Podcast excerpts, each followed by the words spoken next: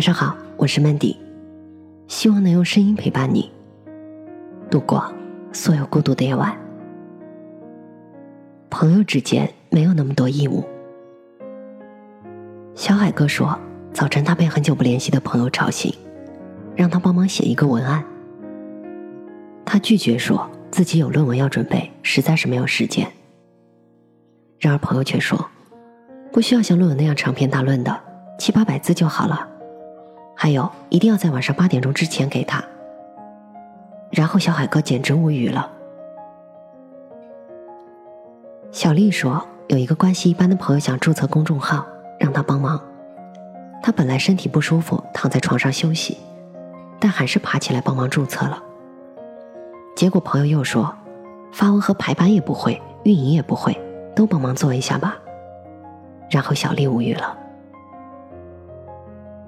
做设计的同事说，朋友让他帮忙做 PPT，可是这两天公司的工作已经让他忙得焦头烂额了，而且他并不擅长 PPT。但朋友就是认定了，做设计的人 PPT 一定也做得好。同事觉得从前的关系不错，不好意思拒绝，于是晚上花了几个小时的时间给朋友做好了。朋友看完却说，动画效果不太好，可以重新做吗？然后同事也无语了。很久以前，网上就疯传过一篇文章，讲的是一个人以跟朋友借钱来试探别人是不是真的把他当朋友。结果九个人里只有两个人肯借给他，于是他就认定了，这九个人里面只有那两个肯借钱的才是真正的朋友。但是我一向不赞成这个观点。这是一种对朋友的思维绑架，就好像别人如果把你当朋友，就应该有求必应。要是在你有要求的时候不能帮你，那就是不够朋友。但是每个人都是有自己的难处的，当你的请求可能会伤害到他自己的利益的时候，就会出现条件反射般的自我保护，而借钱本身就是一个很有危险性的行为。是损害到自身利益的，更何况因为借钱最后反目的故事比比皆是。如果不是感情足够深厚，或是对你的人足够的信任，对这种事有所顾虑，也是再正常不过了。朋友之间最容易出现的现象就是理所当然的要求太多，只看到自己的需求，而忽略别人的现实。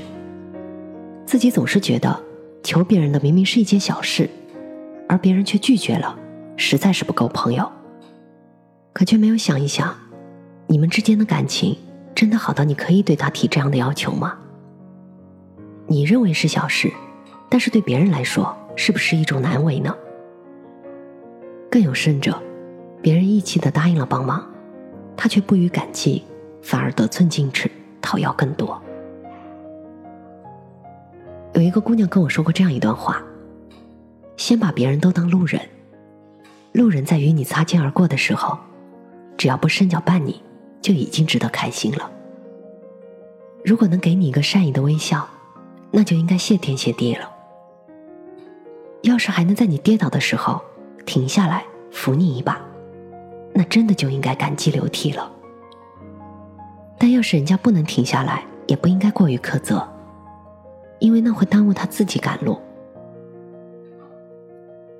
不是每一个人都能像老爹老妈一样，什么都以你为重，即使自己吃苦也要迁就着你的。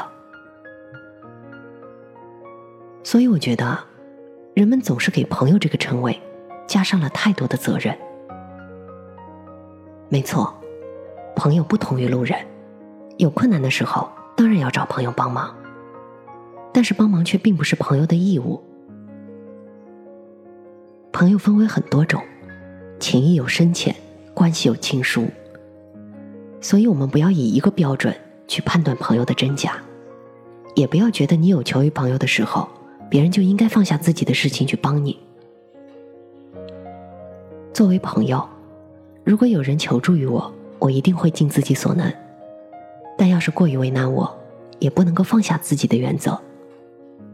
如果我有求于朋友，朋友面露难色，我也会换位思考，给予理解。但人家要是不顾一切的伸出了援手，那这份情谊一定要记一辈子。好的朋友关系不只在于互相帮助，还在于互相体谅，彼此感激。当然了，如果有人在平日里只接受别人的帮助，对别人的求助无论大小一概不予理会，那样的人还是不要交了吧。另外，我们说这么多，重点不是要谴责别人，而是希望我们能够反攻自身，想一下。我们自己是不是有时也对朋友要求太多了？因为社会中那些我们不喜欢的现象，也许就在我们自己身上存在过。有一种人的道学只是教训旁人，并非自己有什么道德。这是钱先生说的，我一直引以为戒。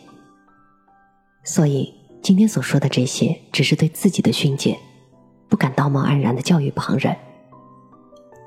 我也自己知道，我们是无力改变别人的，只是希望自己能够做得更好，然后呢，尽我所能的去感染身边的人。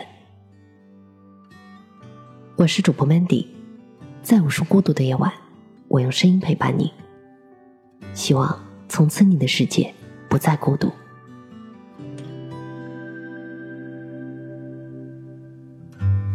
走过冬天，又来到春天，思念苦撑残有今天，跋山涉水已无力体会，我们都被人言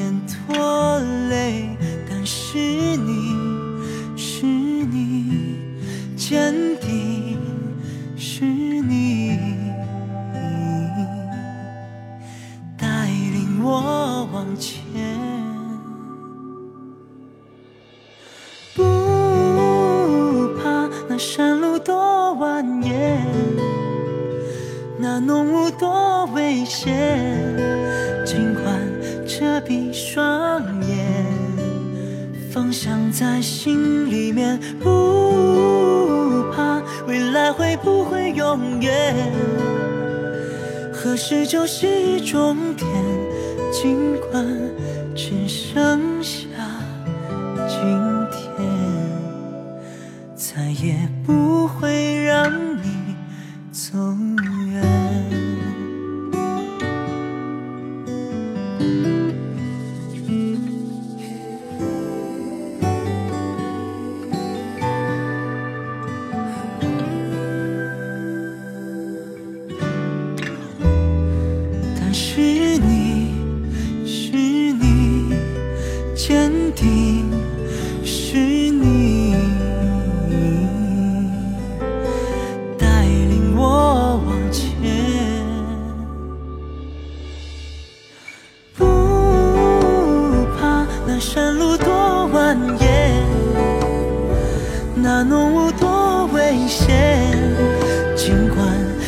闭双眼，方向在心里面，不怕未来会不会永远，何时就是终点，尽管只剩下